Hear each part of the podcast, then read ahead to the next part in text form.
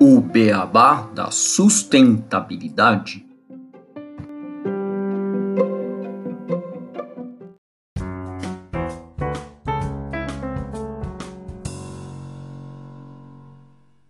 Olá, ouvinte do Beabá.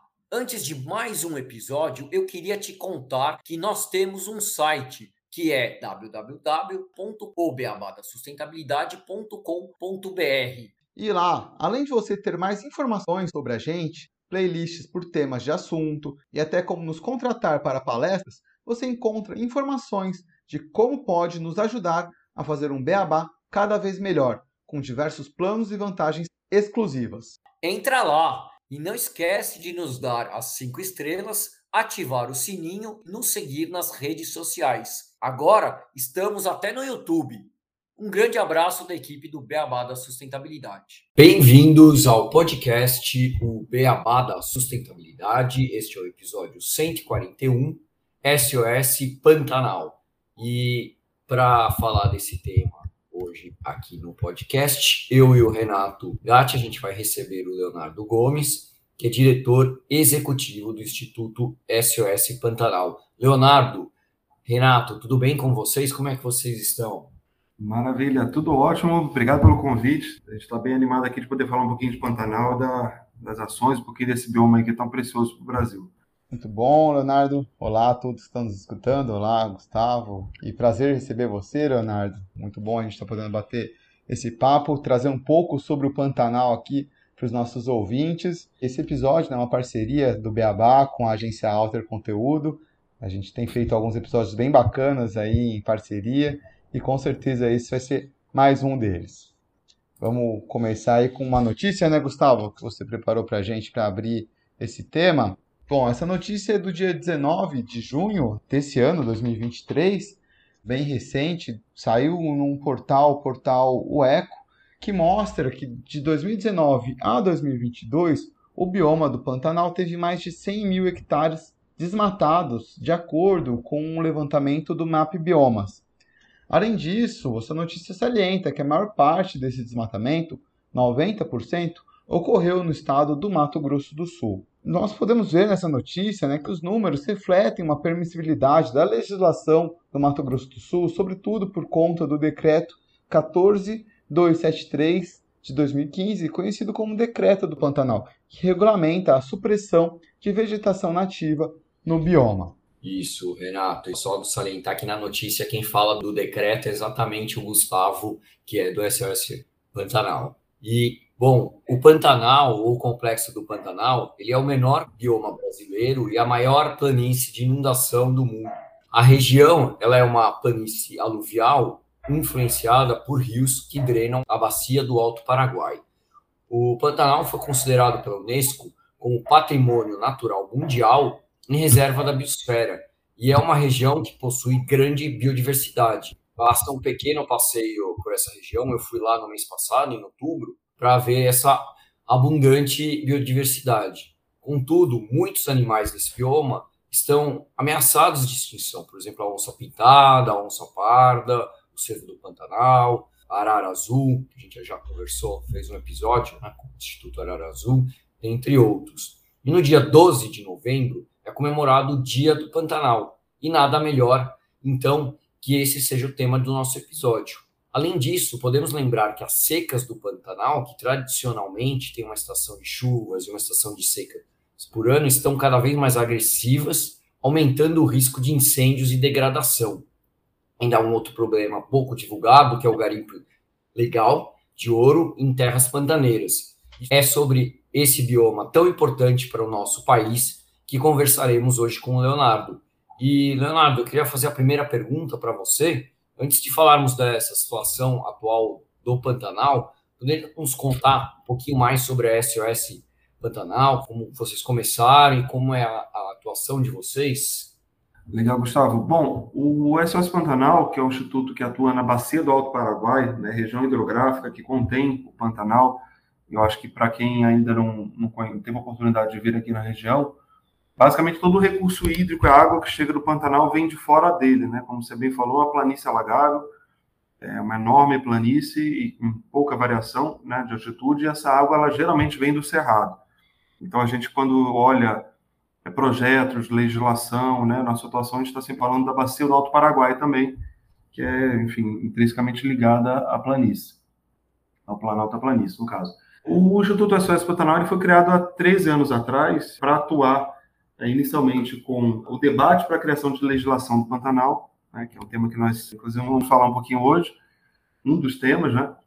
Então, as melhores políticas públicas possíveis para o Pantanal, seja no nível estadual ou federal, e, ao mesmo tempo, a geração de conhecimento sobre Pantanal para quem está fora dele e circulação também resgate de conhecimento para quem está dentro dele, tanto conhecimento tradicional como científico. A gente continua fazendo isso até hoje com uma série de programas, atuações, né, atuação em Brasília, atuação aqui no Mato Grosso do Sul, no Mato Grosso, sobre Pantanal, acompanhando, indo a campo, fiscalizando, propondo, gerando estudos técnicos, científicos que vão embasar a tomada de decisão né, e a execução dessas políticas públicas, depois de elaboradas. E hoje também nós temos programas de, de campo, de intervenção na prática, que visam contribuir com soluções e também com possivelmente políticas públicas no futuro sobre os principais problemas que a gente encontra e desafios do Pantanal. Hoje, notadamente, a questão dos incêndios, a necessidade da restauração de algumas áreas degradadas e também a questão da gestão de recursos hídricos. Então, nós temos programas também no campo,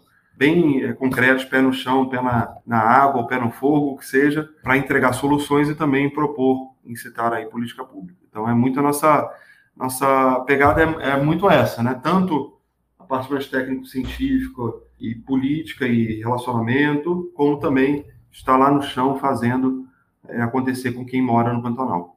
É muito legal, Leonardo, a atuação de vocês. Só uma dúvida, quanto tempo que existe o, o Instituto SOS Pantanal? A gente faz ano que vem 15 anos. Vai ser o nosso aniversário aí de puberdade, né? Praticamente. Boa. Bastante tempo já protegendo esse bioma tão importante. E aí, uma próxima pergunta aqui, né? A gente viu na notícia que o Pantanal tem tido né, um aumento do seu desmatamento, né? E um dos problemas é o decreto 14273, né, conhecido como o Decreto do Pantanal, igual a gente comentou, que regulamenta justamente a supressão de vegetação nativa do bioma. Para vocês, essa é a principal causa desse desmatamento ou existem outras, né? Por exemplo, pecuária também, né? A região é famosa por histórias relacionadas ao gado, fronteiras agrícolas estão entrando em terras, estão muito ligadas com esse decreto também. Como vocês veem esse aumento do desmatamento? Olha, Renato, eu vou dar um panorama sobre o Pantanal. Acho que ele tem algumas peculiaridades que vale a gente comentar. Né? Ele e, e, tem grandes diferenças em relação a alguns biomas que, enfim, estão mais no dia a dia, né, do ouvinte, como a Amazônia, por exemplo, Mata Atlântica. O Pantanal, ele tem uma história de ocupação muito longa. Você tem um cenário em que você tem uma regularização fundiária muito elevada, quase 100%, né? Então tem pouca disputa de matrícula, grilagem de terra. Isso não é uma característica do Pantanal, como você vê na Amazônia, com mais da metade aí da situação fundiária é muito complexa. Então você tem uma regularização mais de 90% do Pantanal é privado, né? você só tem aí cerca de 5% de unidades de conservação, e dessas aí, metade só de proteção integral, né? muitas são de uso sustentável. Então, você tem uma situação muito peculiar. E uma atividade econômica da pecuária extensiva que já tem registro no Pantanal há quase 300 anos. Né? Ela estava lá desde a época da colonização, sobreviveu à Guerra do Paraguai, teve né, momentos aí de auge, de mais baixa, mas é uma atividade econômica tradicional do Pantanal, é uma grande vocação do Pantanal, até pela sua vegetação, né, que tem essa composição entre savana, campestre, você tem gramíneas nativas é, riquíssimas, né, com proteína, palatabilidade para o gado, num cenário que foi muito favorável historicamente, além da dificuldade de acesso né, e de logística, desde sempre até hoje permanece, o gado, a pecuária extensiva, né, não a intensiva, ela foi a solução econômica, né? E, no geral, ela é feita de uma maneira que você consegue conservar o bioma. Tanto é que você tem 85% do bioma ainda com vegetação nativa. O que não quer dizer que é intocado. Né? Ela tem uso, mas é nativa, porque você usa vegetação nativa, entremeado com capões, cordilheiras, outras fisionomias do Pantanal, que são essas ilhas de vegetação e contínuos florestados, né, ou arbustivos. Então, é esse panorama todo para contar que diferente de alguns outros casos que a gente vê hoje, a pecuária extensiva, ela sim conseguiu prosperar no Pantanal, mantendo uma taxa de conservação muito elevada. E esses pantaneiros, né, mais tradicionais, que aprenderam a produzir em respeito com a conservação ambiental, é natural que eles passem também por um processo de sucessão. Então, grandes propriedades que você tinha antes, com mais de 100 mil hectares, né, muitas com 50 mil hectares, enormes, elas vão sendo subdivididas à medida que você tem um processo sucessório. Né? Se um proprietário produzia o necessário para a sua prosperidade ali com 50 mil hectares, ele tem cinco filhos, agora são cinco pedaços de 10 mil hectares, por aí vai. Então, a média do tamanho da propriedade no Pantanal está em torno de 2.500 hectares. Parece muito para um bioma como Mata Atlântica, por exemplo, que você tem uma valorização muito grande da terra, uma intensificação muito grande, né, adensamento populacional, mas o Pantanal não necessariamente. Né, imagina que a gente está falando de uma província alagável, é possível que esses 2.500 hectares do proprietário médio, ele alague quase 100%, né? E daí você precisa remover o gado, levar para uma outra região, e a gente está falando de um local que você tem dificuldade de estradas, de logística, tudo é mais caro, né? Você levar insumo, ração, vacina, pessoas, funcionário se alguém se acidenta, né? Machucou, quebrou uma perna, para chegar no hospital é mais difícil. Então, é uma região que é muito difícil você competir a pecuária do Pantanal com a pecuária do Cerrado, em que você consegue intensificar, né? Você consegue suprimir uma área maior, você tem logística. Então, o que a gente tem visto nas últimas décadas, aí pelo menos nas últimas cinco décadas, é um declínio muito grande desse produtor que aprendeu a lidar com o Pantanal, a conservar o Pantanal produzindo, porque ele não consegue mais competir com o entorno com o Cerrado, a parte mais alta que está em torno dele. E então que a gente precisa de uma política pública adequada a essa realidade, que entenda essa realidade, que entenda que existem serviços ambientais que estão sendo prestados por quem está ali. Conservação de água, produção de água, né, propriamente dita, conservando as áreas florestadas, e a conservação de vastas extensões de terra a partir de uma atividade pecuária com menos impacto, com menos supressão, com menos intensificação, pavimentação, que é a realidade do Pantanal. Então, esse decreto, acho que ele está datado, né? Ele, primeiro, outro ponto importante colocar, a Constituição do Brasil coloca como patrimônio nacional o Pantanal. E ele coloca expressamente que precisa ser feita uma lei para isso, uma legislação para o Pantanal. O Código Florestal também traz esse ponto, reforça esse ponto. Então, é preciso ter legislações, se não uma federal, uma estadual. E a gente não tem uma lei no Mato Grosso do Sul, essa é a verdade. No Mato Grosso a gente tem uma lei de 2008, ela foi revisada ano passado, focada em Pantanal. No Mato Grosso do Sul não existe uma lei, existe um decreto né, de 2015, que tem lá suas bases teóricas e sua fundamentação, mas ele está datado. Né? Ele, ele, precisa acompanhar esse processo que eu acabei de narrar de subdivisão das propriedades e cada vez mais pessoas de fora chegando, comprando áreas mais baratas, tentando intensificar, né? ou seja, desmatando mais, colocando mais recursos, tentando resultado rápido, né, em Pantanal não é um local geralmente de resultado rápido. Você precisa lidar com os elementos, com a água, com o fogo, com a cheia, com a cerca, com a logística.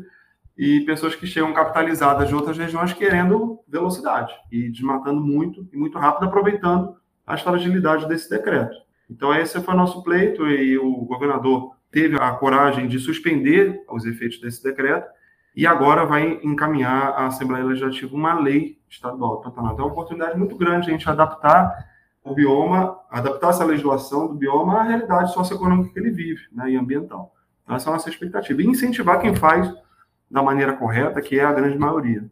E realmente é importante pelo fato, né, no Mato Grosso do Sul ser a maior parte do Pantanal. A próxima pergunta a gente vai falar um pouco dos incêndios, né? Como é que está o combate? A gente teve em 2020 um grande foco dos incêndios, né? Que teve grande devastação do bioma. Eu vi agora, mês passado, quando estive lá, que está bastante seca a região. Como é que está sendo feito esse combate? A gente está conseguindo controlar melhor os casos? E quais as ações, em geral, que estão sendo feitas para evitar catástrofes como a de 2020? Legal, Gustavo. Olha, esse assunto do manejo do fogo né, no Brasil, planejamento em relação ao incêndio florestal, é um tema muito complexo e instigante, né? Assim, muito necessário e interessante a gente debater. Mas, basicamente, o incêndio florestal é a principal hipótese de desastre no Pantanal, né, no Mato Grosso e Mato Grosso do Sul, nos dois estados como um todo. Só para vocês terem uma ideia, só no estado do Mato Grosso do Sul, em cinco anos, foi os anos ali de 2016 a 2021, é, houve um prejuízo acima de 500 milhões de reais ligado a incêndio florestal somente. Estou falando de incêndio área urbana, só florestal, né, em área rural, em áreas naturais. Então, é uma atividade muito custosa e que impacta com recorrência os dois estados, especialmente o Pantanal, porque você tem justamente esse ciclo e quando você na seca, é, em secas severas, como essa de 2019 para cá, que tem se mostrado uma das mais severas da história, você tem áreas que anteriormente estavam alagadas e agora ficam secas e disponíveis como combustível para o fogo. É uma região que, historicamente, milênios atrás já tinha histórico de fogo, você tem uma vegetação que muitas vezes é adaptada ao fogo, mas o fogo, né, com baixa recorrência, né, com casos naturais, raios geralmente, mas com essa intensificação do uso em algumas áreas você tem o um fogo colocado, né, o fogo antrópico, o fogo iniciado por humanos e muitas vezes na época proibida, né, porque existem épocas apropriadas para isso, maneiras corretas de usar o fogo. Então acho que é um primeiro ponto importante de colocar que a gente não é contra o uso do fogo, ele precisa ser usado, bem usado, com técnica, com autorização, e se bem feito, ele tem benefícios, inclusive ecológicos, além de econômicos. Tá? De sucessão florestal, de manejo da paisagem, de redução da biomassa que pode ficar ali disponível. Então, você protege áreas mais prioritárias florestadas com a queima de áreas do seu entorno ao longo do ano. Então, isso acontece em vários países no mundo. No Brasil, a gente está engateando nessa área, mas algumas experiências muito positivas em unidades de conservação, principalmente da indígena. E essa tentativa agora de deslanchar no estado do Mato Grosso do Sul, tem uma política pública para isso, e Mato Grosso ainda não tem. Está sendo elaborado. Mas, dito isso, você precisa ter um sistema de prevenção de resposta integrado, que integra desde quem está lá na ponta, o proprietário, o pecuarista, o ribeirinho, ou indígena, quem está lá na ponta, no chão, para que essa pessoa consiga monitorar identificar e dar uma resposta rápida, isso, de alguma maneira, essa pessoa tem que estar integrada, essa brigada local, essa iniciativa, ela precisa estar integrada com o Corpo de Bombeiros, com o IBAMA, com o ICMBio, ou quem, enfim, for responsável por aquela jurisdição. Então, nesse intuito, nós criamos o programa de brigadas lá em 2020. Hoje são 24 brigadas de incêndio florestal, que elas estão espalhadas em vários pontos do Pantanal e do entorno também, e elas fazem justamente essa vigilância, a primeira resposta.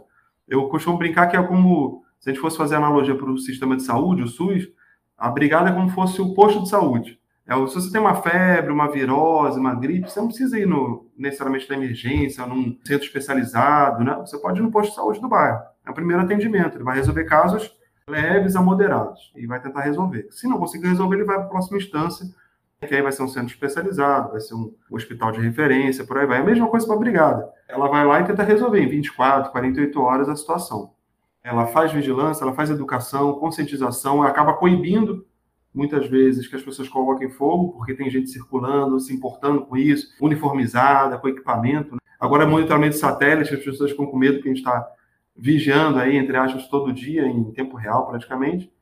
Então, esse é o intuito dela, ela dá uma resposta e, se não der conta, né, se a coisa realmente propagar muito, chega aí uma força como o Bombeiro Ibama e conta com essas pessoas treinadas como um apoio logístico, alimentação, pessoas que conhecem o local.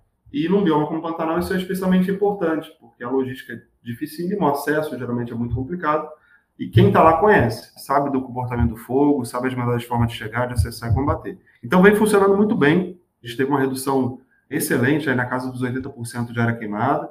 E cada ano a gente consegue proteger mais as áreas florestadas, que aí está acima de 90% a redução de área florestada, que é onde tem um maior estoque ali de biodiversidade de carbono. Então, é uma alternativa muito interessante. A gente está integrado agora no Plano Nacional de Prevenção do Pantanal e também a nível local nos estados com, com as corporações de bombeiros. Né?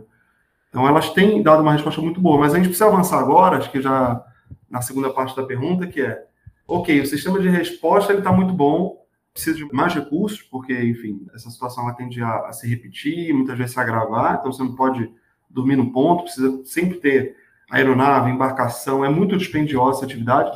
E justamente para isso, a gente precisa investir mais em prevenção agora para economizar com resposta. Né? Então, cada real aí que a gente investir em prevenção, provavelmente a gente vai economizar 5, 10, 20 reais em resposta, que é muito caro, é quase queimar dinheiro, né? E muitas vezes a gente não tem sucesso apagando fogo, porque às vezes é humanamente impossível, de fato. Só com a chuva a gente consegue extinguir é 100%. Então, a gente precisa prevenir. Prevenir é fazer planejamento para as unidades de conservação, tornar acessível a ferramenta do manejo chegada do fogo para os privados, para os proprietários. Você tem muitas propriedades do Pantanal querendo fazer isso acontecer com meios próprios, mas isso precisa ser menos burocrático, mais barato e mais disponível. A gente precisa levar esse conteúdo. Assim como você vai no shopping, quando você vai no shopping, você vai ter a brigada do shopping, você vai ter o, o Splinker, né? Você vai ter o, o sistema de resposta de incêndio do shopping. Uma propriedade rural também precisa ter. Precisa ter acesso, precisa ter água remotamente. Se o fogo está pegando a 20 quilômetros daqui, você precisa ter água lá. Precisa ter um açude, um poço, alguma coisa. Então, é a mesma lógica transportada para o meio rural. Você incentivar isso com a medida de adaptação à mudança climática, né, que é o cenário que a gente está vivendo. Falando de prevenção, Leonardo, você citou né, que combate ao fogo ele acaba sendo muito caro, né? E, e depois que começou, fica cada vez mais difícil. Prevenção é mais educação ambiental, que vocês falam, ações de educação da população, de não jogar, às vezes, uma bituca de cigarro, fazer um fogo descontrolado, ou tem algum outro tipo de ação que pode ser feita também? É, Renato, tem várias possibilidades. A gente costuma separar em dois tipos de medidas: medidas não estruturais e estruturais. As não estruturais são essas que envolvem educação, conscientização, campanhas, né? Isso tem funcionado bem. Campanhas educativas, no rádio, na TV, no corpo a corpo, ir lá fazer palestra, né? os bombeiros fazem isso, a gente faz, o IBAMA. Isso tem uma certa efetividade. O outro nível são medidas estruturais, que é daí você mapear os locais onde tem recorrência de fogo e fazer uma intervenção nesse local, que seria você precisa ter acesso a esse local, você precisa eventualmente fazer queimas controladas para reduzir a biomassa, você precisa determinar quais são os acessos à água e estimular que os privados façam isso. O Estado e a União precisam fazer isso nas unidades de conservação, urgentemente. É, isso demanda recurso, mas existe muito interesse, né, inclusive internacional, para esse tipo de projeto, como a gente já viu em outros biomas. E o privado precisa ser estimulado e recompensado por esse tipo de iniciativa. Porque se o produtor já, digamos, o produtor que conserva, ele já está é, lutando ali com condições mais adversas, né, conservando. E aí ele vai ter mais essa carga agora de investir em preventivos e respostas. Então, a gente pensar em mecanismos de pagamento por serviços ambientais, e de estímulo para que ele realmente consiga preservar essa vegetação de pé.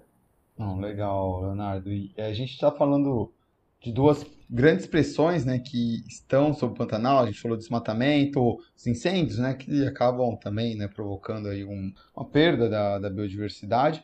E a gente citou, o Gustavo citou né, no, no começo da conversa, sobre as espécies em extinção que existem no Pantanal. Muitas espécies, a gente está tendo uma perda de biodiversidade bem grande né, no planeta como um todo, mas o Pantanal acaba sendo muito atingido por essas diversas pressões e, além disso, também o tráfico de animais. É, como vocês veem essa questão dos animais em extinção? A gente já falou aqui com, com o pessoal do Instituto Arara Azul, que faz um trabalho lindo, explicou um pouquinho para a gente outras formas e outras espécies que eles acabam preservando para preservar a Arara Azul, né, que tem todo um equilíbrio ecossistêmico existente ali que é necessário manter outras espécies, mas vocês também atuam para a prevenção dessas espécies, combate ao tráfico também de animais para preservar o bioma?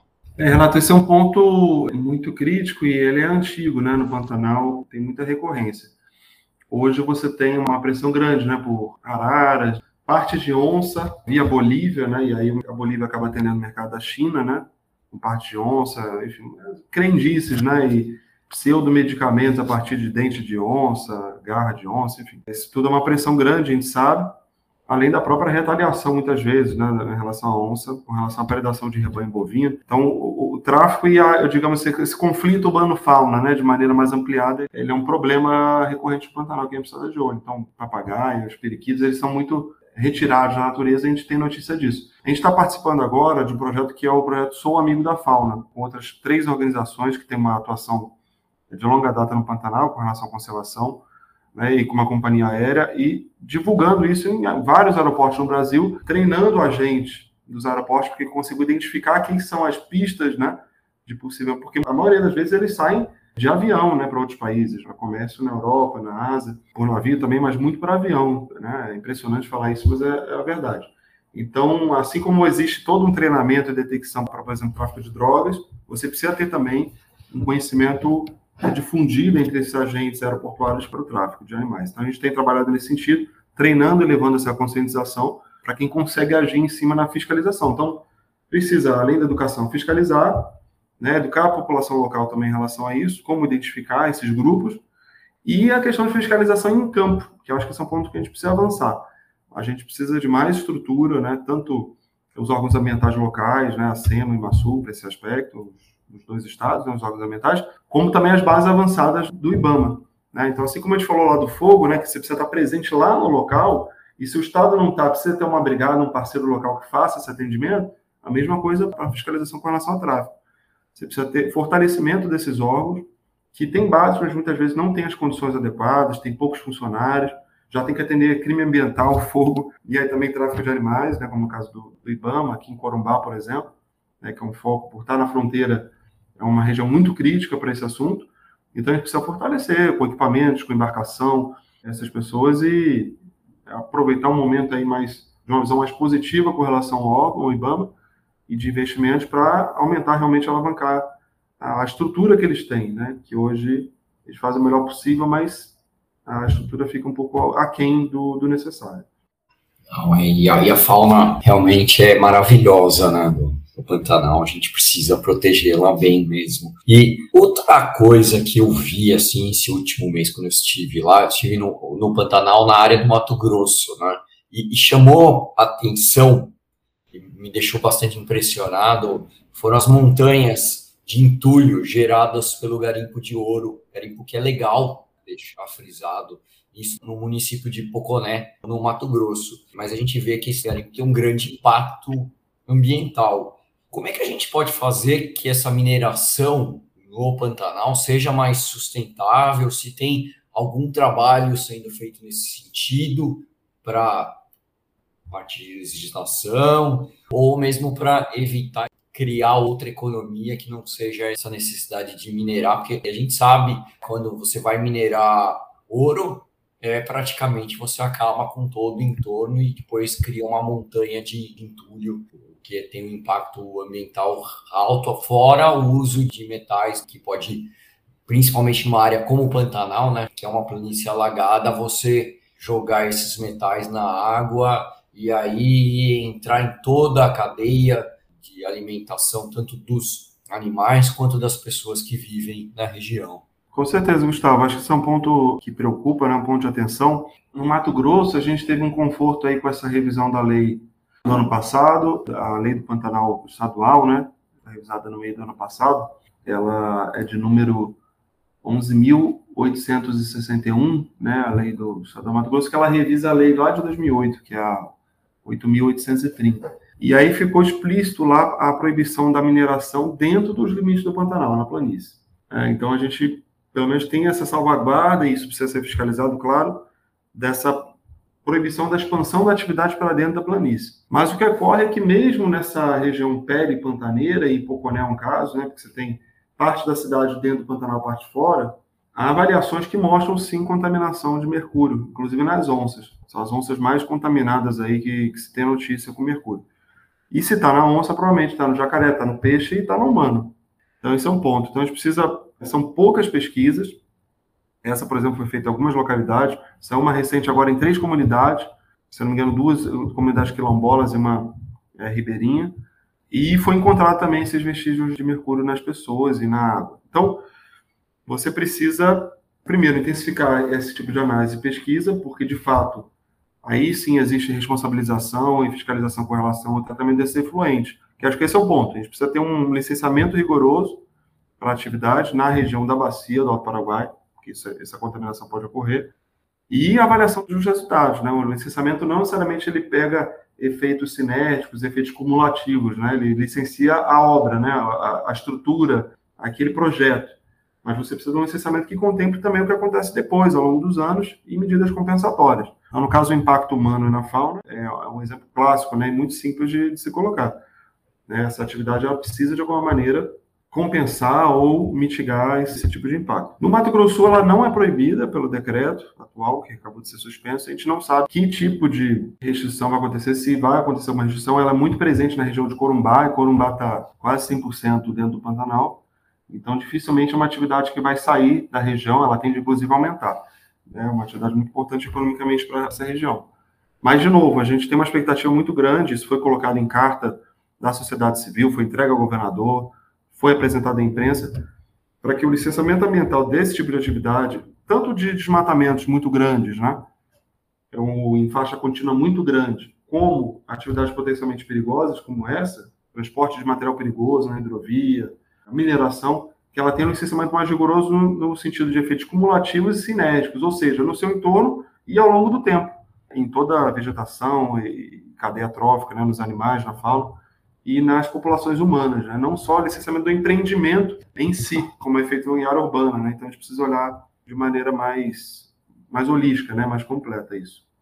Leonardo, é bacana, assim, acho que dá para a gente ver, a gente passou por vários problemas, né, que afetam o Pantanal, e muito você fala, né, da atuação com, com legislação, atuação do poder público, né, acho que é uma forma, e, e vocês estão muito envolvidos nisso, né, vocês falaram que vocês estão ali em Brasília, sempre discutindo essas questões, tentando trazer legislações que possam ajudar a contornar todos esses problemas. Então, acho que um, uma dúvida que fica aqui é como a população em geral também pode ajudar, tanto o Instituto SOS com esse trabalho que vocês fazem e também com, com essas exigências, olhando mais para o Pantanal, dando um olhar maior para o Pantanal, né? A gente fala muito de outros biomas, igual você falou, né? Amazônia, muito em destaque, por seus, né, tem seus motivos, Mata Atlântica também, mas o Pantanal às vezes acaba ficando ali meio que não se fala tanto, né? Então como que as pessoas podem se conscientizar mais, ir atrás, levar essas informações para que a gente possa cada vez mais ter essas políticas implementadas, protegendo esse bioma tão maravilhoso aqui no Brasil. Legal, Renato. Olha, a gente costuma falar que a gente protege o que a gente conhece, né? Dificilmente você vai zelar por alguma coisa que você não conhece, não tem um afeto, uma relação. Então, o que a gente sugere, eu, eu Pantanal de fato acho que é um local muito encantador, assim, né? Que acaba puxando a gente. A gente tinha até um slogan um tempo atrás de uma campanha que o Pantanal chama. Né? Então, quando a gente é, acaba tendo contato com o Pantanal indo, a gente se apaixona e muitos como, como eu aqui acabam se mudando, quer vai atuar com isso, acaba sendo uma, uma bandeira para a vida toda. É esse encantamento, né? E as pessoas acabam voltando muitas vezes, ou até mesmo dedicando parte da vida a ele. Então, acho que primeiro é conhecer, né? E se inteirar, acompanhar. A gente tem uma rede social aí bem ativa, né? Do SS Pantanal. É, agora mesmo, hoje, a gente está indo lá para o local de incêndio, eu vou estar lá também fim de semana, para registrar e trazer isso em tempo real praticamente para as pessoas. Então, a gente está sempre fazendo essa cobertura em loco com as pessoas que estão lá vivendo esses desafios e ao mesmo tempo, se possível, que visitem, porque daí você vai conseguir ver um pouco do Gustavo está falando. No mesmo local você tem ali Arara Azul, Arara Canindé, é, a onça pintada, né? Tem vários locais com oportunidade de avistamento da onça pintada. Existe um turismo de avistamento de fauna, de aves também muito rico no Pantanal, tanto Pantanal Sul como Pantanal Norte.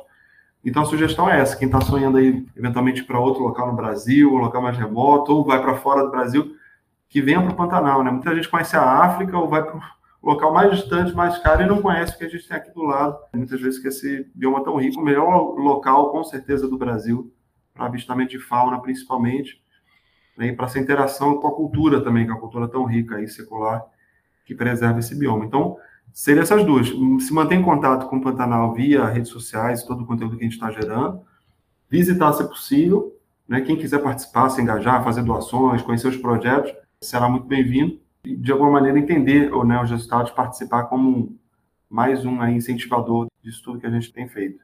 Só antes de comentando, eu já estive aí no sul do Pantanal em Bonito, já faz um bom tempo que eu fui, mas é maravilhoso, me encantou essa viagem, assim, acho que foi uma das mais fantásticas que eu já fiz e morro de vontade de voltar, que realmente é fascinante conhecer todo esse esse bioma.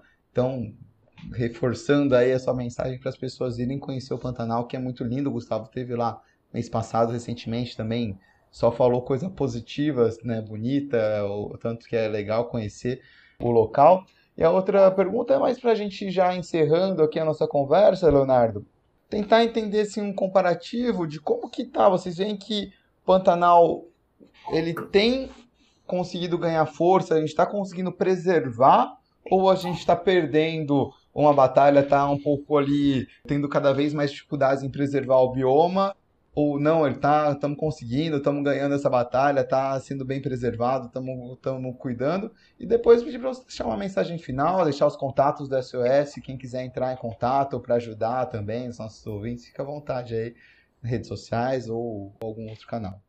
Legal, Renato. Eu acho que é uma pergunta interessante essa, né? Acho que eu nunca tinha pensado por esse viés. Olha, a gente está vivendo desafios né, no Pantanal, de mudança muitas vezes cultural, mudança de, de uso do solo em alguns locais.